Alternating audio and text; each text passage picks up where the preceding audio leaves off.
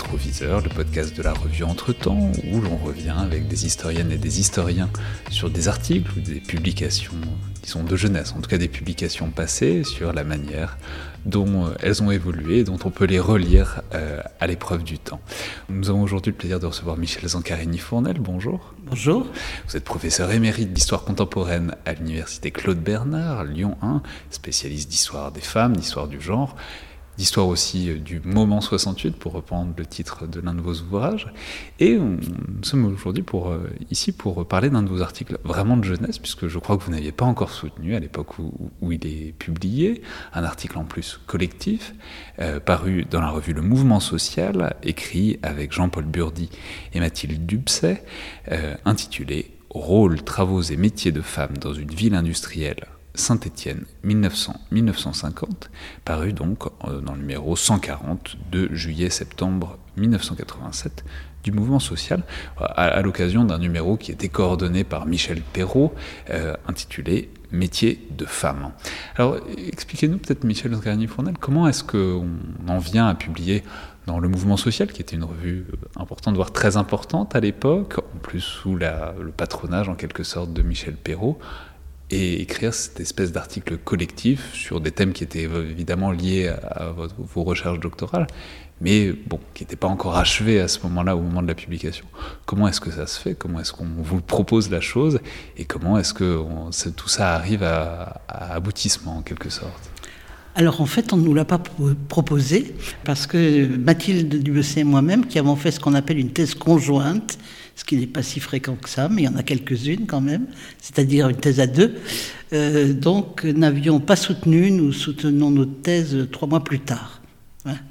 Mais euh, Jean-Paul Burdi, donc, qui est le mari de Mathilde Dubesset, et un ancien étudiant de Michel Perrault, comme, euh, comme d'ailleurs Mathilde Dubesset, lui a été sollicité parce qu'il avait passé sa thèse un an avant.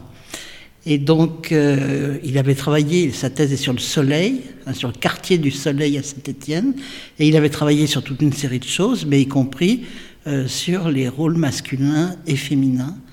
Et euh, il s'est dit, et nous aussi d'ailleurs, que c'est pas parce qu'on n'avait pas soutenu et qu'on allait soutenir incessamment qu'on ne pourrait pas ne pas être dans ce numéro, étant donné qu'il y en a un tous les 10-15 ans. Le précédent était de 1978, le suivant a été 2002, donc euh, il aurait fallu attendre un certain temps. numéro spécial sur l'histoire des femmes. Après avoir un peu insisté auprès de Michel Perrault, puisqu'à l'époque, ce qui n'est plus tout à fait le cas, sauf euh, dans des zones euh, très anciennes et archaïques, donc à l'époque, euh, les, doctorants ou doctorantes ne devaient pas publier pour ne pas, je cite entre guillemets, déflorer la thèse. Donc nous acceptions, en, demandant à être publié, de déflorer euh, notre thèse. la thèse devait être une nouveauté radicale que tout le monde découvrait au moment de la soutenance et personne n'en avait jamais entendu parler. C'était un peu C'était ça, c'est très Enfin, on sourit aujourd'hui ironiquement quand on voit ce qu'on demande aux doctorants d'avoir publié euh, aujourd'hui, au, moment de la soutenance. Hein. Je crois qu'il faudrait réfléchir à cette euh, historicité, ce que ça veut dire pour les doctorants et doctorantes actuels, quoi, de pression. Et alors, vous publiez à trois. Euh, comment ça s'est passé en termes de répartition des tâches, on va dire? Parce que vous l'avez dit, il y a donc. En plus, vous étiez avec un couple, donc ça peut être facile à négocier. Il y a Jean-Paul Burdi qui a fait sa thèse, qui a déjà donc euh, bah, soutenu sa thèse euh, sur Saint-Étienne et sur le quartier du Soleil. Alors cet article, pour rentrer un petit peu dans son contenu, euh, il prend comme euh, cadre euh, géographique un quartier particulier qui est le quartier du Soleil à Saint-Étienne. Une partie de l'article, si je peux me permettre. Une partie de l'article. Bah, alors justement, est-ce que vous pouvez revenir un petit peu là-dessus, puisque en fait, euh, il y a quand même, dès le départ, vous annoncé le problème lié aux statistiques à l'échelle nationale concernant les métiers de, de femmes, et vous dites que du coup, il y aura un focus sur le quartier du Soleil, mais c'était l'objet de, Jean-Paul Burdi, c'était pas le vôtre. Vous, vous ne travaillez pas là-dessus. Non, on travaillait éventuellement sur le quartier du Soleil. Par exemple, moi j'avais travaillé sur un dossier d'archives sur un ouvroir dans le quartier du Soleil que Jean-Paul n'avait pas vu. Euh, mais euh, on, ne travaillait, on travaille sur l'ensemble de la ville et même des villes à, côté, de Saint-Étienne, hein, de l'agglomération, on peut dire aujourd'hui.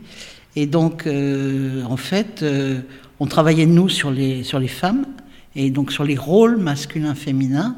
Et évidemment, nous discutions avec Jean-Paul qui a a été aussi irrigué, on veut dire, par nos problématiques euh, sur les rôles euh, masculins-féminins et qui les a intégrés très bien d'ailleurs dans, sa thèse. Donc euh, on était une équipe de recherche à nous tout seuls, si on peut dire, donc sur, ces, sur cet espace-temps et sur, sur les problématiques. Même au cours de finalement de vos travaux de recherche pour la thèse, vous travaillez ensemble. Oui, par exemple, euh, c'est cité, je crois, dans les notes.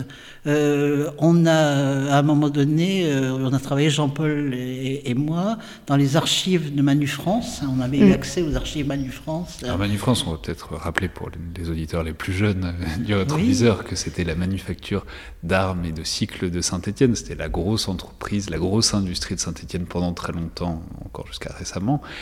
Et donc voilà, ça, forcément, une entreprise et une industrie d'aussi longue, ça fournit aussi des archives et un terrain en quelque sorte favorable à ce genre d'enquête. Oui, et puis alors dans un moment très particulier, si je peux donner ce détail, c'est qu'en fait c'était le moment où l'entreprise avait été mise en liquidation judiciaire et il y avait une SCOP qui s'était formée. Euh, et euh, donc c'était le moment de la SCOP à ce moment-là. Et les archives étaient euh, comme elles étaient au moment de la liquidation judiciaire et comme elles étaient faites depuis, la création de l'entreprise, donc depuis 1888. Et donc, elles étaient dans, une minutie rangée, avec une minutie extraordinaire, une précision formidable. Et elles ont été déménagées à la pelleteuse quand la SCOP s'est arrêtée. Et après, il y, il y, a, des personnes qui, aux archives départementales, ont mis des années et des années pour essayer de remettre un ordre qui évidemment n'était pas celui d'origine. Mais moi j'avais fait, euh, euh, j'avais travaillé un peu plus que Jean-Paul, je l'avais appelé à la rescousse euh, à un moment donné parce que je n'y arrivais pas, mais j'avais travaillé sur, plus précisément sur le fond et j'avais fait un inventaire provisoire, on peut dire, de ce qu'il y avait dans le fond, et donc pour nous y retrouver tout simplement. Et donc avec Jean-Paul Burdi, nous avons travaillé euh, parce qu'il travaillait lui sur l'industrie du cycle, et moi, moi je travaillais sur les rôles masculins, féminins dans le cycle, et donc nous avons travaillé sur les dossiers de personnel. Et c'est là que lui, dans, son, dans sa thèse, il a fait un gros, un, gros morceau sur l'ensemble le, du personnel, et moi j'ai, je me suis fixé uniquement sur des, dossiers de femmes des, dossiers, des carrières, on peut dire, de femmes, et puis euh, sur des, des, entretiens qu'on avait faits. Alors, j'en ai fait quelques-uns avec lui, mais c'est surtout lui qui a fait les entretiens. On a analysé ensemble les entretiens. Voilà la méthode de travail. Alors, on trompe peut-être maintenant vraiment dans le cœur de la chose, puisqu'on l'a dit, il s'agit de parler de rôle, de rôle genré au travail. Alors, on ne parlait pas de rôle genré, si je peux me permettre.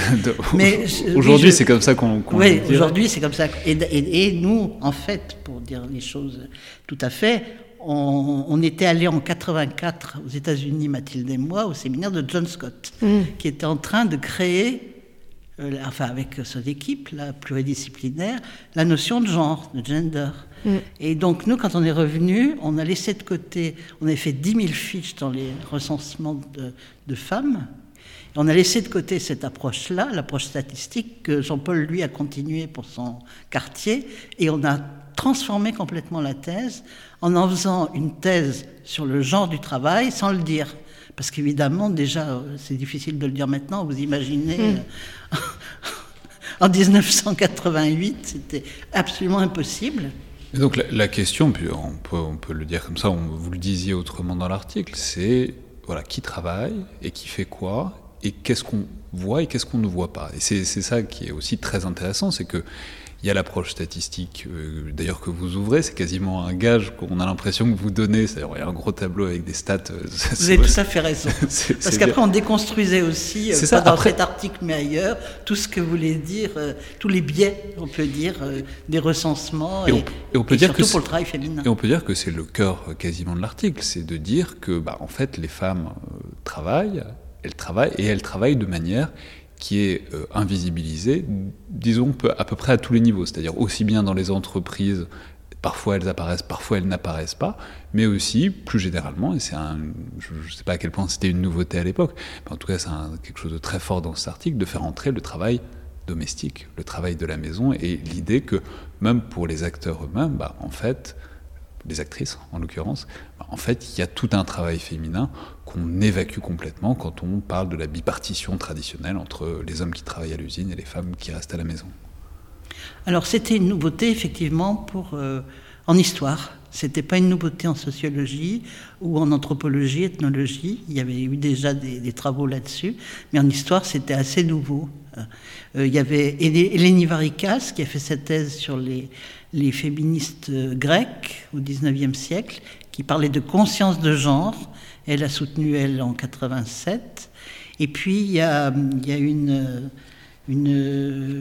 historienne qui était euh, franco-américaine, qui s'appelle Hélène Chenu, euh, qui euh, avait, a fait sa thèse sur les, bonnes tiers de Troie, et qui aussi, parce qu'elle justement elle avait accès à la littérature américaine, hein, euh, donc a, aussi, sans employer le terme dans sa thèse, a aussi fait une histoire genrée euh, un peu différente que de la nôtre, mais voilà, une histoire genrée euh, de ces, de voilà. Donc on était vraiment, en histoire en tout cas, on était plutôt les premières, parmi les premières, on va dire, et, et donc bon, c'était très difficile puisque l'on dans la revue Clio euh, Femmes, Histoire, Société, donc qu'on a créée en 1995. Euh, on a employé pour la première fois dans un titre euh, de, la revue, en 2000, on a osé employer le, le, mot genre, le genre de la nation. Donc vous voyez, c'était pas du tout une évidence donc d'employer ce terme-là à l'époque. Les sociologues parlaient de rapports sociaux de sexe. Nous, on ne l'a pas employé parce qu'on n'était pas complètement d'accord avec la conceptualisation de, ce terme. Euh, mais, euh, mais voilà, on l'a décrit. Ce qu'on a décrit, c'était ça. C'était le masculin, le féminin dans, ce, dans cet article. D'ailleurs, après la, revue Clio, euh, bah, elle s'est appelée Femme, Genre, Histoire. après, oui, mais très longtemps après. très longtemps après. Et euh, alors justement, vous avez parlé de la sociologie et du fait que bon, bah, peut-être que les sociologues étaient, étaient plus en avance que les historiens par rapport à ces questions-là.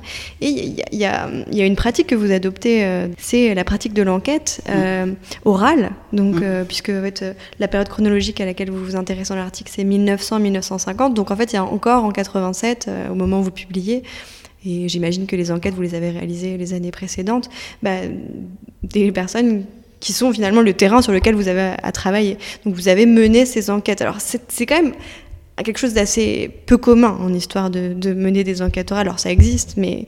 Surtout à l'époque. Surtout à l'époque, oui. Comment vous les avez menées, ces, ces enquêtes? Et, surtout après, il y a quelque chose dans, dans, la manière dont vous en, vous en faites la retranscription euh, qui n'a pas dû être simple d'en de, d'en donner la retranscription dans, dans l'écriture. Euh, non, c'est une vraie question. Elle me taraude encore euh, des dizaines d'années après, parce que euh, alors, comme on a fait, tout simplement, ben, on a mis. Alors, ça dépend des, sujets qu'on a traités. On avait mis parfois une petite annonce dans la presse locale pour dire nous sommes des historiennes, nous voudrions, par exemple, quand on a fait notre DEA sur maternité au pluriel, on avait mis un petit. Bon, puis par les connaissances, enfin, par ce qu'on appelle la l'approche boule de neige, quoi. Mhm. C'est-à-dire quelqu'un. On peut dire, euh, peut-être c'est pas indiscret, que vous êtes né à Saint-Étienne. Que oui, moi je suis né à Saint-Étienne. Par ailleurs, vous étiez enseignante dans le secondaire à cette époque-là, donc il peut y avoir, disons, une inscription sociale et locale qui permettent le travail ça, de recherche. Mais on a quand même évité, à une exception près, mhm. d'interroger de, les proches, parce que du coup, c'est plus, c'est plus du tout la, la même chose, quoi. Et puis, euh, donc, par cette, euh, cette, euh, cette méthodologie-là, on est arrivé à faire, alors on a fait en tout, je ne sais plus, 83, je crois, entretiens, mmh. qu'on a tous décrypté. On a tous décrypté, enfin, on a enregistré avec des magnétophones de l'époque. on, a, on a tout enregistré, on a tout décrypté et on donnait ce qu'on décryptait alors à la main, en plus à l'époque, on donnait une version aux personnes. Et mm. quelques-unes qui avaient par hasard un, magnétophone, on leur donnait des cassettes. Mm. On leur donnait la cassette. De, voilà. voilà le rapport avec les. Alors c'était sur le travail. On en a fait beaucoup moins. On en a fait que 8, je crois, sur, sur l'accouchement et la maternité. Euh, c'était plus compliqué quand même parce que c'est du c'est vraiment de l'intime. Et à l'époque, euh, on ne savait pas faire. Hein. de toute façon, on débutait dans cette affaire-là. Et, euh, donc, euh, en gros, c'était entre une heure et demie et deux heures. on a fait parfois des entretiens avec un couple. On a fait parfois avec deux, dames. Et c'était très, enfin, très agréable parce qu'il y a quelque chose d'humain, de contact humain qui était, qui était très, très agréable, avec de vieilles dames. Une fois, j'ai eu un problème, mais c'était antérieur, euh, avec une dame un peu perdue, qui était très, très vieille, et qui croyait que j'étais une assistante sociale qui allait lui permettre d'avoir une, mm. une, Et ça, c'était très dur, euh, parce qu'elle a cru que je venais l'interroger pour lui donner de l'argent. Quoi. Et ça a été compliqué à gérer après pour moi d'accepter ça, c'est-à-dire de ne pas avoir pu lui faire comprendre que je ne pouvais pas, enfin j'étais pas là pour ça. Quoi. Il y a une espèce de confusion. Voilà, c'était le seul, la seule fois où il y a eu un problème. Sur la, la façon de, de, transcrire mes interrogations, c'est parce qu'en fait, euh, on a transcrit euh, des passages, des phrases, des plus ou moins longues, et puis on, a développé un discours là-dessus. Et moi, après réflexion, j'étais pas, j'étais pas très satisfaite de ça parce qu'on coupait, on donnait nous une interprétation de discours général en coupant la parole. Donc après, euh, j'ai un étudiant qui a fait sa thèse euh, en utilisant beaucoup les sources orales et je lui ai dit, euh, il faut faire un, volume uniquement avec les, les entretiens. Voilà. Et après, tu peux dire ce que tu veux dans ton texte. Il y a l'entretien complet, les gens peuvent s'y. Voilà, c'est une vraie question, euh, mm. en fait, de comment on traite euh, éthiquement. Mm. Hein, euh. alors, il y a beaucoup de réflexions, les anthropologues ont beaucoup réfléchi là-dessus. voilà, mais à l'époque, c'était assez. Enfin, pour les historiens, historiennes, c'était assez nouveau. Mm. Mais alors justement, dans cette interaction, dans ces... parce que il y a toute une partie qui est la description, et puis il y a toute une partie qui est aussi donc un appel à la mémoire euh, des personnes. Justement, comment est-ce que ça se passait ces interactions Parce que cette interrogation-là, elle est euh, avec un prisme qui est le prisme du genre, même si c'était pas dit à l'époque, qui est un prisme intellectuel, politique, qui n'était pas évident à l'époque, même pour les historiens, qui devait l'être encore moins pour les interlocuteurs à qui, et les interlocutrices à qui vous parliez, ou peut-être pas d'ailleurs, peut-être qu'elles en avaient une conscience, mais disons cette idée donc, de travail féminin, de travail invisibilisé, de travail pas reconnu de plein de manières différentes, de quelle manière est-ce que c'était compris ou pas, intégré ou pas, avec des réticences ou pas, pour euh, les interlocuteurs et les interlocutrices que vous aviez dans ces entretiens? Euh, je n'allais pas leur dire euh, on vient pour vous interroger sur le genre du travail. Hein. C'était pas comme ça, évidemment. Donc on leur demandait de décrire, de décrire leur travail, de décrire l'espace, de, décrire les gestes. Alors on a beaucoup regretté de ne pas avoir filmé à l'époque. Euh, on n'avait pas les, on savait pas faire. Hein. Euh, parce que justement, il y a beaucoup de choses qui étaient données par les, par les gestes, par les qu'elles ne, ne transmettaient pas toujours dans leurs paroles. Donc euh, oui, on a appris à petit à petit euh, essayer de poser les questions, le moins de questions possible d'abord, essayer de faire parler pour voir comment se construisait le discours. Hein. Ça, c'est le principe de base. On avait une, euh, un questionnaire, mais on l'a surtout pas sorti. Euh, c'était essayer de faire parler les, personnes et puis, dans le fil de ce qu'elles disaient, euh, poser d'autres questions qui pouvaient approfondir ou aller ailleurs, etc. Euh, toujours dans la description, la description du métier, la description des lieux, euh, la, question sur les familles. Alors euh, voilà. Et puis on a fait des sources orales, mais aussi on a, on a beaucoup travaillé, on a fait beaucoup de reconstitution de généalogie familiale, là qui qui, qui était beaucoup plus détaillé, on peut dire, et qui, qui, permettait de, recadrer euh, alors un certain nombre d'entretiens, mais aussi des gens qu'on n'a pas retrouvés, mais qui, étaient déjà montrés comment se transmettait le métier entre garçons, filles, euh, à quel moment, comment ça évoluait, etc. Alors moi j'avais trouvé un truc parce qu'il faut aller au mois d'août, je le dis pour les jeunes, il faut aller au mois d'août, les gens sont en congé et parfois, les, enfin à l'époque, les gens qui étaient là étaient beaucoup plus ouverts pour vous laisser voir des choses que vous ne pouviez pas forcément voir. C'est comme ça que j'ai pu avoir accès aux hypothèques et donc aux transmissions. Transmissions, ce qui était très important pour comment se transmet le métier. Mmh en travaillant au mois d'août. C'était aussi parce que je travaillais pendant mes vacances scolaires. Hein. C'était ah, très pratique. Et alors, cet article, on comprend euh, bien à quel point le contexte de rédaction est important.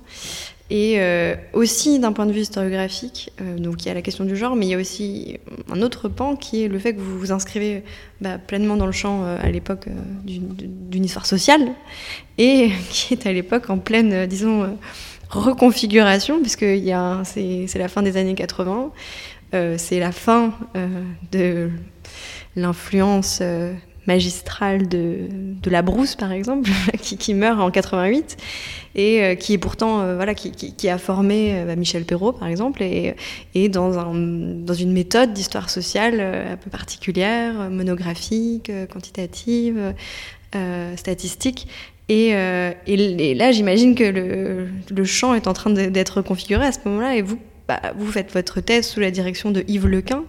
Euh, comment ça se passe? Comment, comment vous, Pourquoi vous allez vers ce, ce pourquoi on va vers Yves Lequin? Ben, Parce que Michel Perrault nous y a envoyé. Parce que c'était, en italien, je ne sais pas comment on dit en français, la lotisation. C'est-à-dire euh, le fait que si c'était une thèse sur la région lyonnaise, c'était l'historien, le patron de l'histoire sociale lyonnaise. Donc Michel Perrault, qui avec lesquels Mathilde Dubesset a fait sa maîtrise, mm. on, appelait ça maîtrise à l'époque, et Jean-Paul aussi, euh, nous, euh, nous envoie donc chez Lequin, parce que c'était, elle venait d'être nommée à Saint-Étienne, Mathilde, moi aussi, et donc euh, voilà, c'était le patron de, de, l'histoire locale, si je peux dire, et on Bon, Lequin qui a bien sûr, il avait vu des femmes dans sa thèse euh, qu'il avait publiée en 1977, mais mais c'était pas son truc, quoi, on peut dire. Hein, c'était pas ça. Mais c'est, je vous dis, c'est Michel Perrault qui nous y a envoyé. Voilà, on pouvait pas faire autrement. Et donc Jean-Paul Burdi a fait sa, sa thèse avec Lequin et nous aussi. Voilà, c'était, c'était une autre, peut-être encore une autre époque, je ne sais pas. Mais en tout cas. Euh, Donc c'est le fait de vouloir travailler sur, sur Saint-Étienne aussi qui, qui, détermine Alors, Sur Saint-Étienne, c'est encore autre chose parce que normalement, on aurait dû aller à l'université de Saint-Étienne. Ah. Mais on pouvait on s'entendait pas vraiment avec le professeur, le professeur d'histoire qui était là en contemporaine. Moi, j'avais été le voir pour faire une thèse euh, quelques années avant. Il m'avait dit euh, Madame, vous avez deux enfants je vous prendrai jamais euh, à l'université. J'ai dit merci euh, monsieur et je suis parti. J'ai arrêté de. C'était assez. Donc il n'était pas question de faire la thèse euh, avec lui. et ça a été une première, c'est-à-dire que. Est-ce que votre place était à la maison avec les enfants plutôt bah, En tout cas, je, j'avais pas, je pouvais pas être à l'université, quoi. Devenir enseignante à l'université, donc on ne voit pas pourquoi j'aurais fait une thèse. Euh, on peut, voilà, c'est pas, c'est anecdotique, mais bon. Mais du coup, nous, Jean-Paul Burdi et Mathilde et moi, on a été les premières thèses sur Saint-Étienne faites à Lyon, ce qui est une, c'était une hérésie totale parce que les deux villes étaient peut-être très Toujours, d'ailleurs, ça se voit maintenant dans le foot. Hein, maintenant, c'est transmis dans le foot, mais ça existait dans, en histoire à l'époque. Et justement, comment est-ce que donc, euh, ce renouvellement historiographique, en tout cas ces questions un peu différentes, qui vous venaient euh, de Michel Perrault, enfin, d'une manière ou d'une autre, comment est-ce qu'elles ont été euh, reçues ou pas Comment est-ce qu'elles ont été accueillies ou pas par votre directeur de thèse Et puis ensuite, comment est-ce qu'elles se sont diffusées Parce que Michel Perrault était déjà une historienne importante à l'époque. Mmh. Il y avait du crédit, il y avait du poids. En même temps, euh, le directeur de thèse, surtout à l'époque, est un peu souverain sur euh, ses doctorants. Donc, euh, comment ça se passe Alors, Yves Lequin était très, je dis était parce qu'il est mort récemment, était très ouvert à tout ce qui était nouveauté, recherche étrangère, etc. Et donc, il, savait, il lisait, on, a, on a lu, enfin, on a travaillé. Thomson, bien avant qu'il soit publié en français dans les séminaires. Enfin, voilà, on, a vraiment été formé à, une ouverture, on peut dire, historiographique, euh, à la fois européenne, mais aussi euh, américaine. Et, euh, quand on est revenu, c'est lui qui nous a envoyés chez John Scott faire voilà, un séjour pendant les vacances scolaires. Et euh, quand on est revenu et qu'on lui a dit, euh, ben voilà, il y a quelque chose qui est en train de se passer, formidable, etc., on veut faire un séminaire. Alors ça aussi, c'était tout à fait, euh, tout à fait nouveau, parce que des étudiantes qui disaient on veut faire un séminaire, mm. ça n'existait pas à Lyon en tout cas. Et il nous dit, Banco, allez-y. Et donc on a fait pendant deux ans un séminaire en 80, de 85, 86 et 86, 87, un séminaire d'histoire des femmes à Lyon. Et on a invité toutes les personnes qui travaillaient sur l'histoire des femmes, euh, donc une fois par mois, et il y avait du monde, enfin ça, se passait très bien. Donc voilà, Yves Lequin n'était pas un spécialiste en histoire des femmes, mais il, a, il était conscient qu'il y avait peut-être un renouvellement historiographique en train de se faire. Euh, voilà. Je ne suis pas complètement sûr que quand on a soutenu tout le monde, sauf Michel Perrault bien sûr, euh, était conscient de, ce qu'on faisait. Quoi. Enfin, c'était pas évident dans les commentaires. Euh, non, Françoise Crébier aussi. On avait demandé à Françoise Crébier parce qu'elle avait travaillé en géographe social, elle avait travaillé sur, euh, sur les itinéraires et en particulier les itinéraires parisiens à partir de sources de la sécurité sociale. Et donc, voilà, après, ça a mis un certain temps, oui, à, pouvoir être accepté. Comme vous le savez, euh, mm. les recherches en France sur l'histoire sociale de l'histoire des femmes euh, ont, eu de la difficulté à, devenir, à prendre une place institutionnelle, à être reconnue institutionnellement. C'est un peu pour ça qu'on a créé la revue Clio. Mm. C'est pour essayer de, que, académiquement, on peut dire, ces recherches soient prises en compte. Quoi. Et justement, cet article tel qu'il est resté, quoi, tel qu'il a été publié en 87, c'est-à-dire est-ce que c'est un article, vous avez dit tout à l'heure que vous l'avez relu récemment, mais est-ce que c'est un article que vous avez réutilisé? Parce qu'on sait qu'il y a un côté cumulatif parfois dans les, dans les bibliographies euh, scientifiques, puis parfois il y a des articles qu'on met dans un coin et puis on, va voir autre chose et puis on, on l'oublie un peu, etc. Est-ce que ça c'est un article que vous considérez comme, j'ai envie de dire, séminal, c'est-à-dire un truc qui Ensuite, euh, il a fallu revenir à la source un peu euh, régulièrement pour s'en servir Ou est-ce que c'était un moment et que vous avez ensuite fait une, œuvre évidemment beaucoup plus dense ailleurs, sous forme de livre euh, Quelle place est-ce qu'il a eu dans votre parcours? Alors je crois qu'il a eu une place très importante pour Mathilde et pour moi, parce que c'était vraiment le genre du travail. Et en fait, on a développé après toute une série de, recherches autres sur ces questions-là ou périphériques. Moi, j'ai travaillé en particulier sur la protection sociale, et donc justement qui, aussi reprenait ces questions-là de genre du travail. Jean-Paul, parce que je leur ai écrit pour leur dire que je venais ici et leur demander l'autorisation, quand même, puisque c'est un, article collectif. Euh, Jean-Paul m'a dit Ouh, ça me semble bien loin, je me souviens même plus ce qu'on a écrit. Moi, j'ai fait tout à fait autre chose. Il s'est occupé de l'histoire. Euh, du Moyen-Orient, entre autres, euh, et de la Turquie. Et donc, euh, il fait tout à fait autre chose, quoi. Il dit, pour moi, c'est très loin. Donc, on n'a pas la même approche, on peut dire, de, ce qu'a été cet article. Euh, je pense que c'est un, numéro, en tout cas, qui a fait date, ce, ce numéro de métier de femme parce qu'il portait sur le XXe siècle. L'autre, c'était Travaux de femmes en 78 qui portait sur, plutôt sur le XIXe. Et là, il y avait toute une série de démarches sur la, question de la professionnalisation. Moi, je m'en suis beaucoup servi. Après, j'ai fait des recherches euh, et j'ai beaucoup travaillé sur euh, les qualifications et les classifications sur les conventions collectives, montrant comment les conventions collectives avaient été, euh, cette différence justement entre qualification et classification. Mm. Les, les, qualifications aussi bien les qualifications réelles, c'est-à-dire acquises par euh, un savoir-faire acquis par une formation, un apprentissage, etc., que des, une qualification, euh, on va dire conceptuelle, une représentation d'une qualification féminine qui serait particulière, donc l'ordre, la, dextérité, la minutie, la précision, enfin tout cela qui est accolé au féminin.